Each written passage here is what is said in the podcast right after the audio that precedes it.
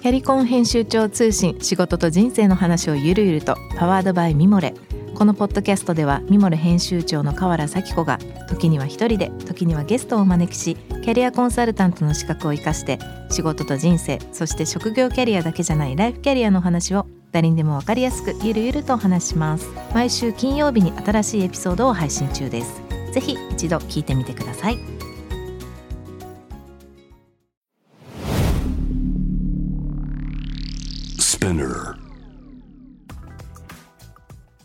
こんばんは、ナビゲーター中道大輔です。Vision to the Future 日本のカルチャーを作り出すもの、こと、人の魅力を引き出し世界に向けての価値観を共有するクリエイティブプログラムです。いかがお過ごしでしょうか？忘年会などね真っ只中ということで。まだ飲んでらっしゃる方もいらっしゃるかもしれませんが。なんだろうな。久しぶりに多分飲めてるパーティーとかねあると思うのでいっぱい楽しんでください。ただまあ今日まだ火曜日なんであまり深酒はしすぎない方がいいかなと思いますが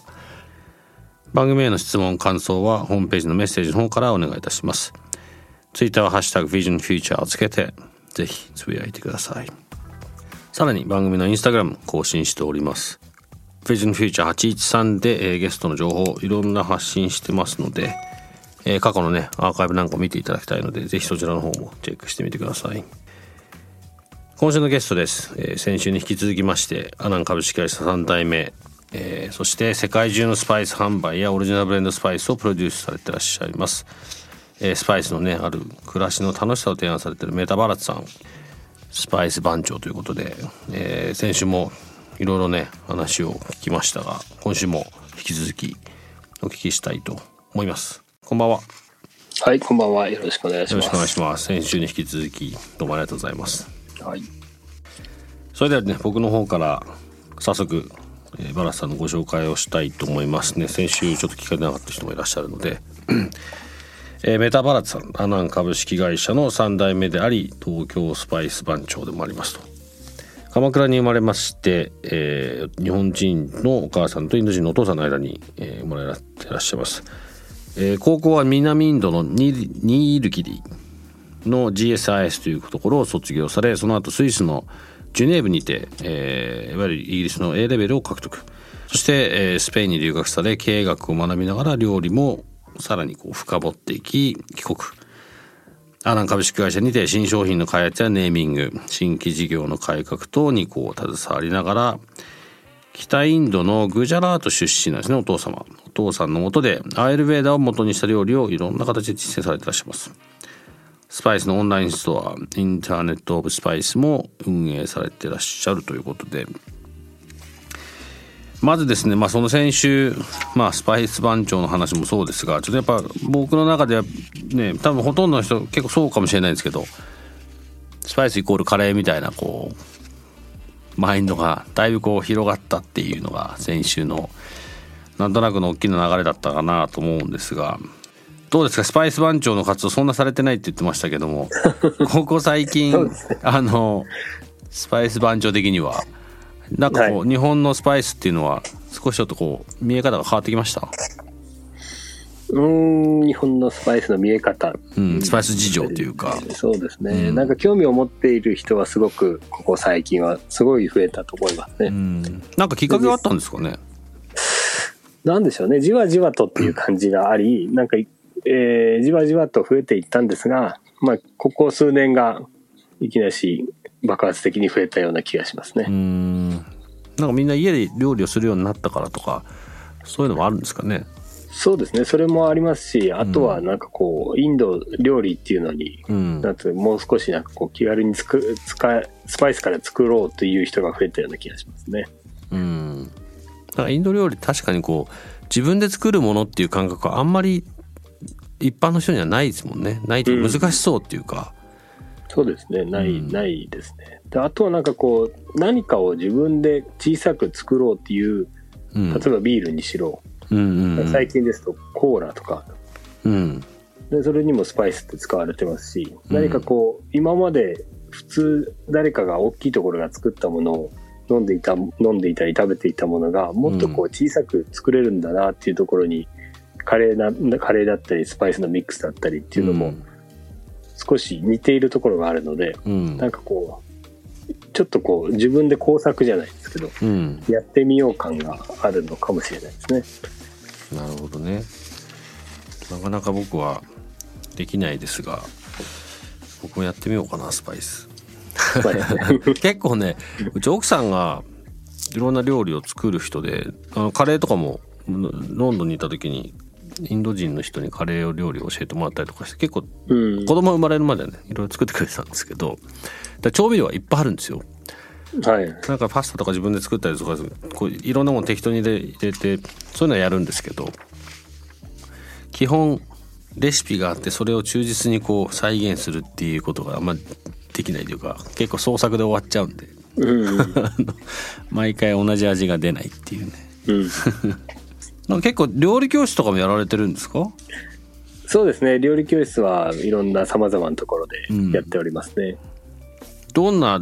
テーマが多いんですか？そうですね。え軸に軸にしてるのはやっぱりカレーなんですね。ででその中でこう、まあ、ずっと続けているのは月に1回2種類のスパイスから作るカレーを作ろうというので、それは大5年ぐらい続いているので、毎毎回来ている人は何種類ぐらいあるの？12030レシピがあるんですね。そんなにいっぱいあるんだそうそうですね。いろんな素材とか組み合わせていくことによって、で、うん結果なんか自分が思うに、例えばその先ほどの台所にたくさんこう調味料があると。うんうんで結構揃えたりなんかそういうもので創作で作られるのもすごい楽しいんですけど、やっぱ使い方を知ったりレシピは増えれば増えるほどうんそれをもっとこう違うものにアレンジしたりっていう,、まあ、こう知知識が増えていくのでうんスパイスを使うきっかけになるかなっていう毎月違うレシピを教えるようにしてますね。それなんかあのキッチンスタジオがあるんですか？鎌倉にそれはですね、あの、方々に行ってですね。あのそうなんですか？なんか頼まれたところでずっとやってるっていう感じですね。えー、ちょっとあのなんか先週のうちのレストランとは全然別なんですけどあのうち代官山に本社があってはい。うちの横にあのもともと僕が会社を立ち上げた時のスペースがスタジオにキッチンスタジオに今してるんですよ。あ、そうなんです。そこプライベートダイニングってやるんですけどはい。そこでカレー教室やりません一緒に。あ、いいですね。代官山の人に。僕もそれ習いたいわ。うん。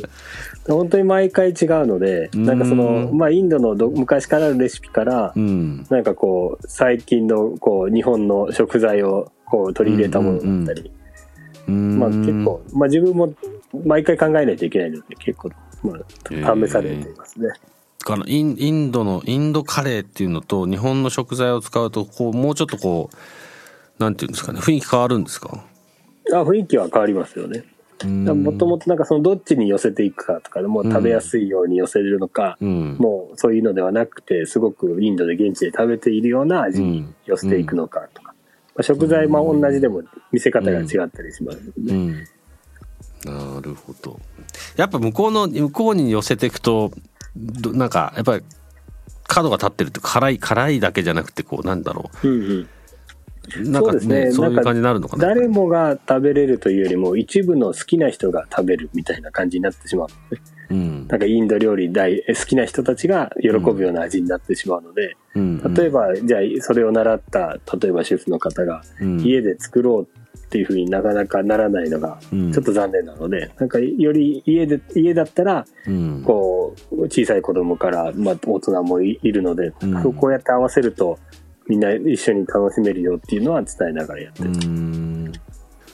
も例えばインド人のインドに住んでるインド人の子供たちはそういうカレーとかそういう料理を食べてるんですよね結構その角が立ってるというか辛いってやつうーんまあそれも本当に好みでしょうね。なんかあんまり辛いのが得意じゃないっていう人も結構いますからね。あインドにもねみんなそうですねインド人みんな 辛いの食べられるってわけじゃないっていうそうそうですね。うん。うんでも辛いのが好きまあ好きというかその香辛料がたくさん入ったものを小さい時から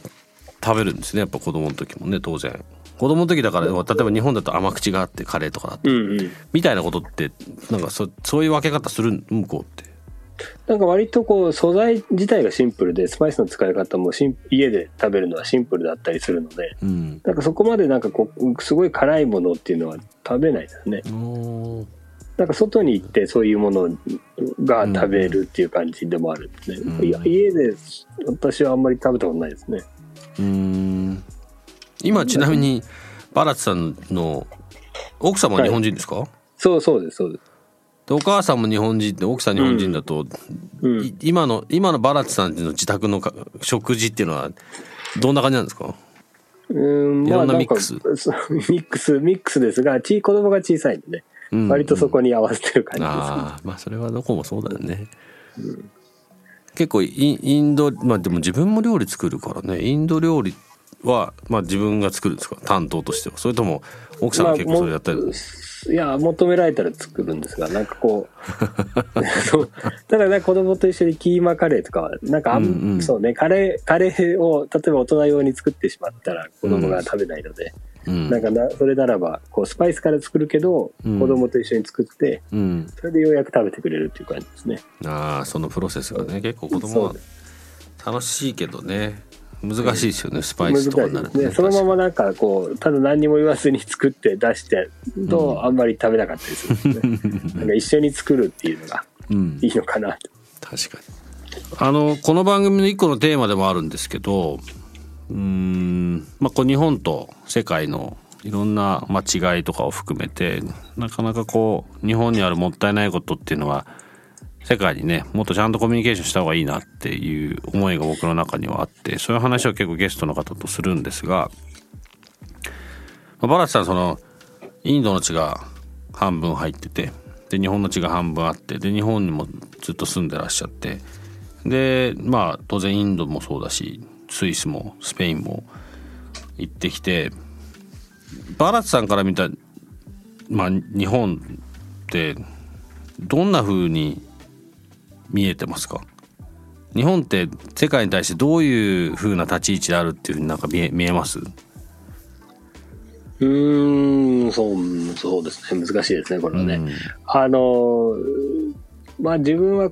最近はなんかこう出したとか、そういった魅力的な食、そ素材うん。があるので、なんかその、それをなんかこう、まあいいものなんだけど、あんまり伝わってないなっていうふうには、まあ食の分野ではすごく思いますね。うんで、それをなんかこう、やっぱりこう、食生活だったり、食べてきた背景が違うので、うん。なんかそういう寄せていくようなことが、そのスパイスの香る部分で、うん。旨味ではなくて、か香りの部分でうん。一緒になることによって、こう、うん。旨味と香りが重なり、なんかか双方でも喜ばれるようなものが作れるんじゃないかなとは思ってるんですけどね。うん。まあ、そうやって、んまあ、そのスパイスの部分を含めて見ているような気がしますうね。ん。確かにうまみとそういうスパイスのそういう香り香辛料、うん。まあ、香辛料って言ってるぐらいなんで。そういうミックスって海外でないですよねきっと。あるのかな？ない、なんか日本ではどんどん最近できているんですが、うん。うん。なんか少ないと思います。うん。なんかやっぱり、その、まあ、インドもそうですし、まあ、ヨーロッパもそうかもしれないんですが、うん。あの、結構香りの部分をすごい大事にしたりするので、うん。なんかその、例えばインドだとカレーを作ってたら、その一晩に寝かせるとかあんまりせず、うんうんうん。その出来たてが美味しいし、その出来たての香りが一番大事だっていう人が多いですね。なんかそういうのももうなんだろう、まあ、この話もよくするんですけど日本人、まあ、日本の日本の文化ってうん。だからそういう海外とかのものとか、まあ、日本の、まあ、あるもの要するに外にあるものそそこにあるものをう入れてすごく深掘ってもっと良くするっていう、うん。これがなんかやっぱりすごい大事な日本の文化の結構大きな側面なんだなっていうふうに僕はずっと思っててでそのはそれをこう出すところが国内だけっていうのはもったいないよね。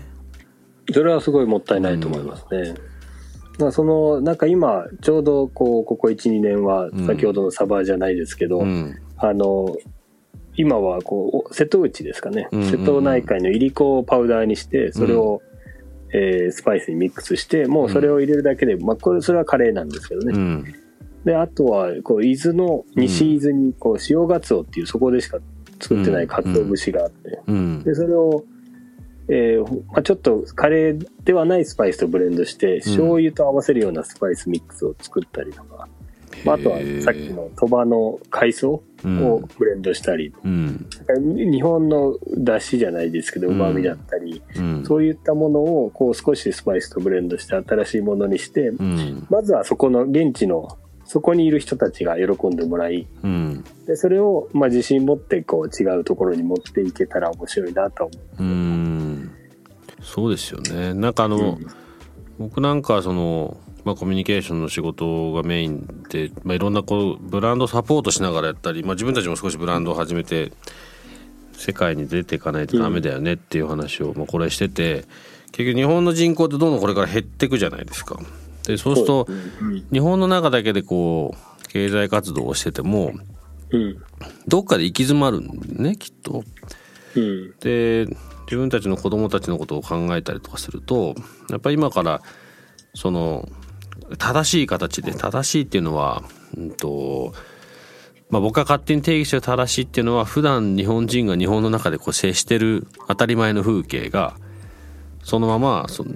まあ、一部ねちゃんと海外とかにあると向こうの人たちもすごいハッピーにさせられる気がするし日本の中にあるこう減ってっちゃう文化が外の人がアプリシエイトしてくれて外の人がそれを理解してくれたらそっちにもマーケットが広がるから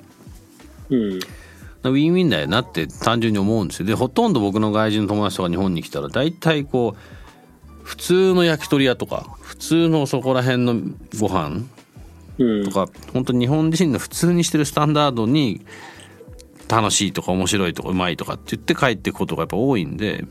うんうん。なんかそうそういうもんなんだよなって思う。まあその何お金をかけてすごい美味しい寿司屋さんとかうん。はあるけどそれはまあそれでいいんだけども。もうちょっと日本のスタンダードのレベルみたいなところを世界とつなげられるとまあいいなっていうのがあのまあなんか僕の中ではミッションとしてあってだうん。からそういうのとこうこのスパイスもね日本の今言った鰹節とかあの日本の出汁とのこうミックスしたスパイスっていうのはちょっと興味ありますよね僕も。なんかなんとなく想像はつくけど、実際は多分全然違うんだろうなみたいなそうですね。なんか結構まあ難しい側面もあるんですが、うん。なんかこう自分が思う、えーその、まあな何か商品を作ってそれが美味しいっていうのはそう、まあ一番、一番大事なことかもしれないんですが、うん。まあその、例えば、この北海道の昆布を使うですとか、うん。その西伊豆の鰹節を使うとか、うん。瀬戸内のいりこを使うっていう時に、うん。そのいりこを使ういりこの背景とかいりこがどのように使われているのかとか、うんその例えばマグロ屋さんがどのようにこうマグロを取ってうん。今までどのようにしていたかっていうのが、まあ、伝えられるようにもしたいんですよね。そうだよね。それすごい大事だと思う。でそのそれがなんかスパイスミックスだけを売っていたらうんうん。なんか何も伝わらないけど、うん。なんかそういうことも同時にうん。ので料理教室とかも大事だし、うん。あのずっと今毎週レシピを更新しながらその、うんまあ、文章なんとなんかも書いてみてるんですね。うん。でそういうなんかこうなんていうんですかね。ストーリーがねちゃんと。そう、ううん。売るっていうことをずっと例えばゆ40年前スパイスを売っていたんですね我々、うんでそれを売っていったんではな売るんではなくて今度こうもっと伝えようというふうに、だんだんここ10年ぐらいになり、うん。でまあ伝えたがゆ結果売れ売れる。みたいなそうだね。うん。でなんか最近はその伝えるも大事だけど、ん。なんかもっと学ぶっていうのがね大大事だでそれが結果こう伝えることにもなるし、うん。なんかもっとこうスパイスをなんか新しいものを作る時にその例えばこの間つく使ったリーフの山椒とかがうん。どのようにそこででそれに携わるこうやさまざまな薬草の文化なんかもうん。すごい面白いなと、うん。なんかこう広がりがででできてくるから。ね。うんうん。うん。いいですね。あのー僕らも今グリーンティーあの緑茶のはい。ブランドを立ち上げてまして同じなんですよねそのなんでそれにしたいなんで緑茶やりたいと思ってるかっていうと海外のグリーンティーってほとんど日本じゃなくて中国製なんですよでですね。うん。でなんいろいろ紐解いていくと結局日本のいわゆるお茶の農家さんうんっていうのはまあやっぱりあの老人の方がやっぱどうしても多くなっていてうん。それはつまり農家と農家農業お茶農業お茶農業っていう産業自体が若い人にこう全然魅力になってない。で、うん。結局それが、まあ、そういう人たちがやってるから日本の国内だけのまあどうしようか売るっていう先も考えてたりとか、ただ日本の国内で売るところの結構やっぱ大きなポーションがどんどんどんどんそのまあコンビニとかのあるお茶うんうん。大手さんの。になっちゃうからその例えば本当に美味しいお茶屋さんはお茶農家さんはそこにあ合わせるかやめるかみたいな。もうそどっちかになってってるっていうのが結構うん社会問題としては僕はそう思って社会問題だと思ってそれなぜかというとそれ続けてったら日本のそのお茶っていう文化がどんどんなくなっていっちゃうね。今例えば静岡も、京都も鹿児島もみあのまあそういう三大産地の人たちなんかはどんどんそれでお茶作れなくなっちゃってくんで日本の国内のお茶の消費はどんなにみんなが飲み飲み続けたとしても人口減ってくか減ってくじゃないですか。うんそうするとさっき言ったみたいに海外にお茶がないんで、うんそれを違う形でじゃあ広げなきゃいけないそこには伝え伝えるコミュニケーションすることが大事だし伝えるってことは背景を今スパイスの話したみたいに伝えてあげないと分かんないんだよね。でその、じゃあお茶と、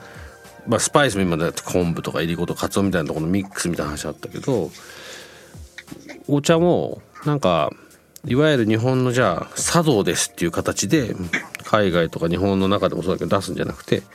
僕なんかそこに音楽とかアートとかとグリーンティーとかそういうのの違うミックスをしてもっとそのもう少し間口を広げながらその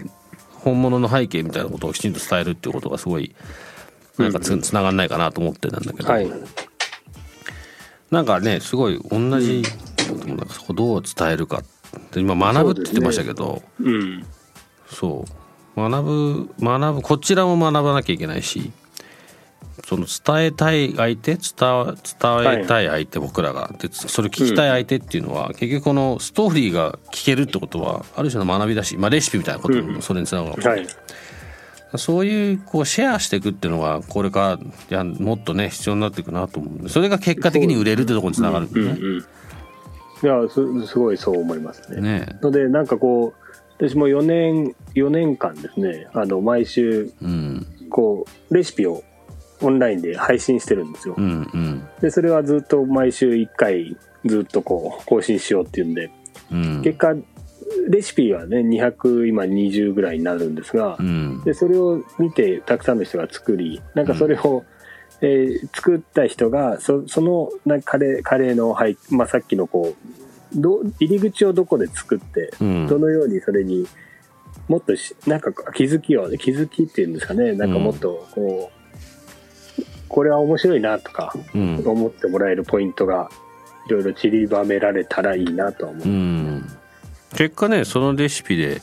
作るとなったらそのその子そのスパイスを買いたいと思うから買うじゃないですか、うん。うんねバラスさんのところから。それでこう循環していくんですねうん。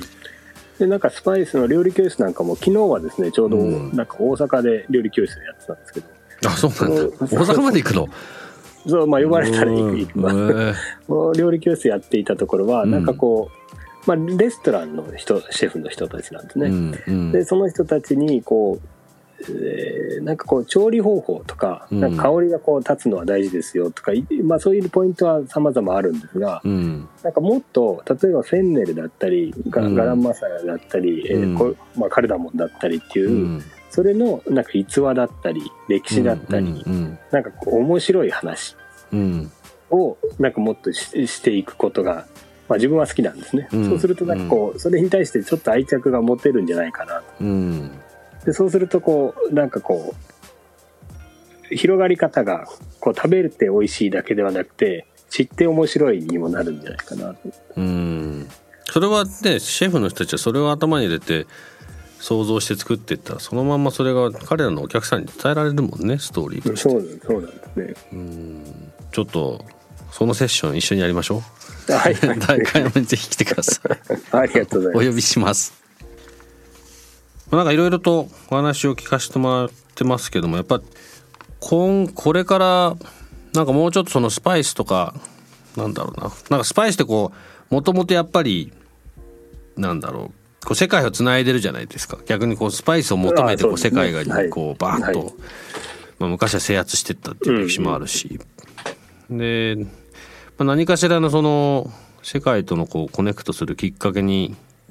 まあ、まあきっかけ今更ですけどね、まあ、ななってるわけで、うんうん、なんかそれを今の話で言ったらその日本日本とこうそのグローバルのスパイスっていうこう土壌をなんか広げ今つながってこれからまた違う形で広げていくみたいのが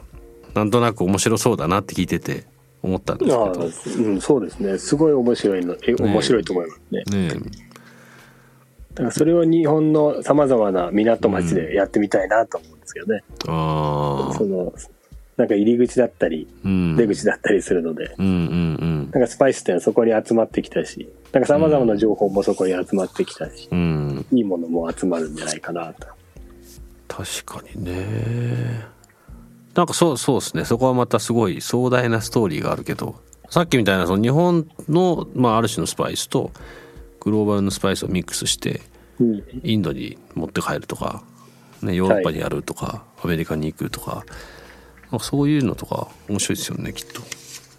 いやすごい面白いと、なんか椎茸や昆布とか、まあ、身近なものでもうん、スパイスにブレンドするとすごくうまみが出るんで。すね。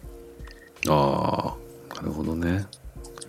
僕はあの3年まあ作った時に3年後にその、まあ、上原キッチンってなうちの会社キッチャーのカンパニーっていうんですよね。で上原って僕は住んでるんでその自分のコミュニティにまずは地に足のついたことやんなきゃってそのキッチャーのカンパニーっていう会社が上原にあるから上原キッチンって言ってるんですよ。うんまあ、そのなんでキッチャーのカンパニーっていう名前にしたかっていうと別にそのもともと食をやってるわけじゃなかったんですけどもともとはそのいろんなブランドのプロデュースをしたり、まあ、自分たちでもそのブランド作んなきゃって言ってやってきててただずっと学生の時からキッチンって要するに人お酒と食べ物があるところに人って大体集まるなっていうのが、まあ、あの学生の頃とかホームパーティーやると大体結果みんなキッチンで飲んで騒いでるみたいな、そういうのがあったんであキッチンってしかもいいなその人がちゃんとこう集まってくる。でそこにこうおそこでやられてることその料理をする。そのイングリディエンツをシェフ、まあまあ、誰かがこう作り作って違う形にして提供して美味しいって言ってここにこうなんか笑いがあったり笑顔があったりっていう、こうこのプロセスもすごいクリエイティブだし。うん。でカンパニーって仲間って意味があるじゃないですか。うん。だそれをなんかそういうことをやっていこうっていう会社にしたくてキッチャーのカンパニーって言ってるんだけどなんでその3年後にあの、まあ、僕あのチェルシーキッチンを作ろうって言ってるんですよ。ロンドンのチェルシーっていうエリアがあって、うんうん。はい。あの、まあ、僕はその生まれて初めて見たサッカーの試合っていうのがチェルシーとアストンビラってもう30年以上前なんですけどうんそれがあってずっとチェルシーファンなんでうんそこに あのチェルシーキッチンを作ってそのいろんな形がミングルするような場所それを食を通してそこで、そまあ、一個の形として作ろうってその時に日本さっき言った日本の日本の良さでそれ日本食じゃなくて日本の食文日本の新しい食文化の形を提供することを作れないかなって思ってて、うんうん。やろうって言ってるんですけどちょっとは長くなっちゃったけどなんかそそういう話ってなかなかしててもなんかみんなピンときてこないんですけどうんうん。なんか今日の話とかしてたらパラシさんとか「あそうそう」みたいな感じでなんかイメージができるから。ぜひ一緒にやりたいです。あありがとうございま なんすか機会があったらぜひお願いします。はい。ぜひぜひ今後はなんか考えてるプロジェクトとかあるんですか？そうですね。私あのなんかこう日本のその食材素材も面白いんですけど、その去年の1月そのまあ煮込み料理をうんうん。探求しに行った、まあついでじゃなくて一緒にうん。あの北東インドのうん。山奥に行ったんですよ。うん。でそこでなんか幻のターメリックがあるっていうのをなんか新聞で読んだのであのそのなんかそれを育ててそれを広めようとするおばさんがいるらしいっていうので行ってみたんですね。うんうん。でそしたら実際に全然違う色のターメリックがうん。なぜだかそこの土壌でしかできないっていうターメリックがありまして。うん。なんかその、まあ、すごいいい、まあ、クルクミンっていうすごい成分がターメリックはあるからいいって言われてるんですがその含有量も普段のターメリックの2倍から3倍あると。へえんかインドインドっぽいストーリーだね。そうそう。で 実際になんか調べたらかなり色も違うんですね。うん。でなんかそういったなんかこうまだまだいいスパイスっていうのは香りがだもう大事なんですが、何かそこにも背景があったり、なんかそれにどうして育てているのかとか、まあちょっとしたミステリーなんかも含めて、なんかこう興味を持ってもらえるようなストーリーを、インドで実際にスパイスとして掘り出していけたらなとは思ってるんですけどね。このこの幻のターメリックはままあ本当にあって、はい、それ日本に持ってこれたんですか？日本に少しは持ってきたんですが、うん、やっぱりなんかこうそのなんですか流通がなかなか、えー、難しく、うん、まあ今一回止まってるんですけどね。うん。そういうのはどんどん持っていきたいですね。例えば、あのまあ、日本以外でも例えばスペインのスモークドパプリカとかサフランとか、そこにあるであろうなんかすごく素晴らしいものはそのまあ、背景と一緒に伝えていけたらいいなと、ね、いいですね。いいですね。なんかそうするとやっぱ日本の食文化も広がるしね。充実するし。またそこでこう新しいミックスができて、うん、それがまたこう次につながってね。うん、でどんどんそれが生まれていくようなそれこそなんかキッチンのじゃないですけどラボラトリーじゃないですか、うんうん。うん、なんかそこでこう新しいものがどんどん入り、新しいものもどんどん生まれいいですね、そのそういうのがなんかスパイスっていうのはまあちょっとした、まあ、実験みたいなものですから。うん。なんかそれをこう楽しくやれたらいいですね。じゃあ僕らはその日本に持ってきてもらって日本でこう面白くしてもらったスパイスのその実験結果を持ってロンドンで何か新しいことをやったりみたいなつながると面白い。ね。そうですね。で ロンドンだったりそれがムンバイだったりそうそうそう。それがアメリカだったり、うん、でそこでまた新しいものが生まれたら日本で入ってきたりそうですね。そんなのが。でそれってなんかずっとこうスパイスも、うん、もう少しなんか、まあ、ゆっくりとそういうのをやってきた何千年っていう歴史なんでしょうね。うんうん。そういうのの繰り返しないよね。だそこにこうなんかもっとその日本の存在価値みたいのは、うん、絶対出せるはずなんでなんか今ってこう例えば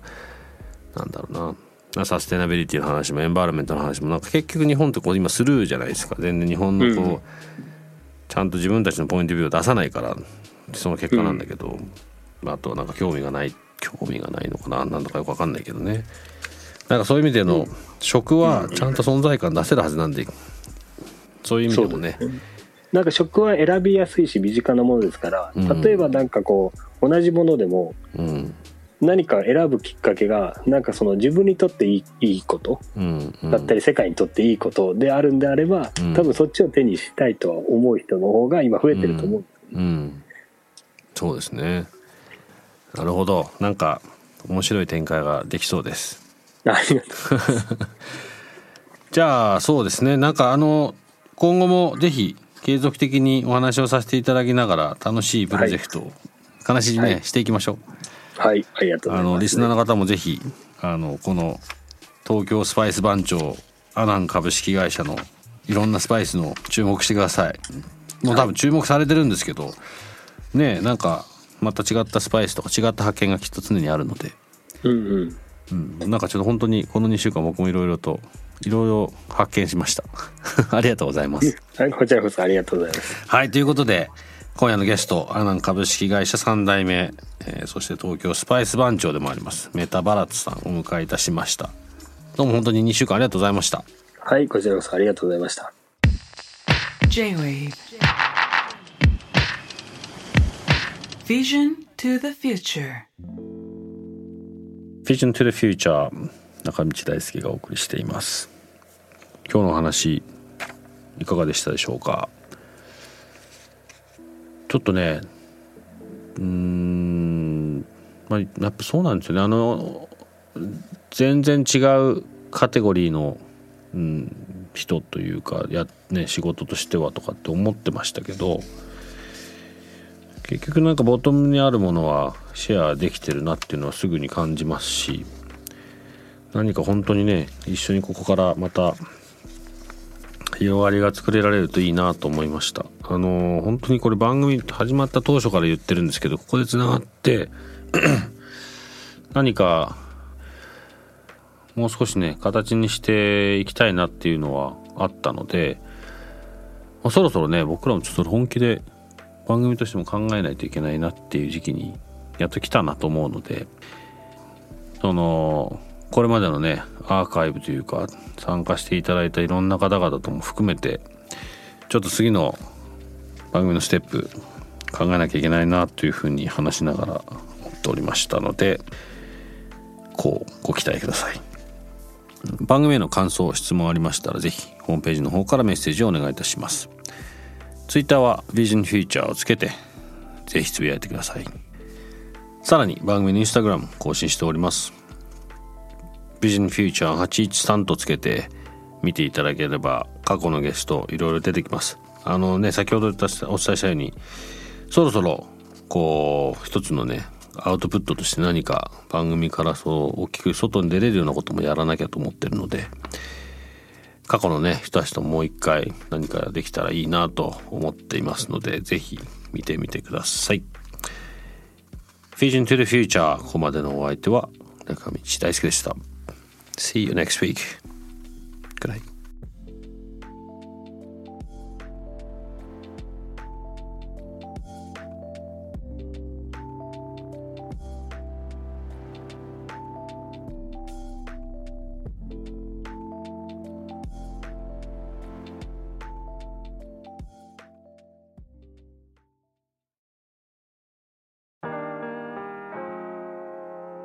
家の神崎めぐみと編集者の大森洋子でお届けする雑談ポッドキャスト「ウォンと私のお名前なんての?」ふと私って誰なんだ？と自分がぐらついてしまうそんなあなたと毎日を楽しくするサバイバル術を一緒に考えていきます。ウォンとは毎週水曜日朝5時に配信。ぜひお聞きのプラットフォームでフォローしてください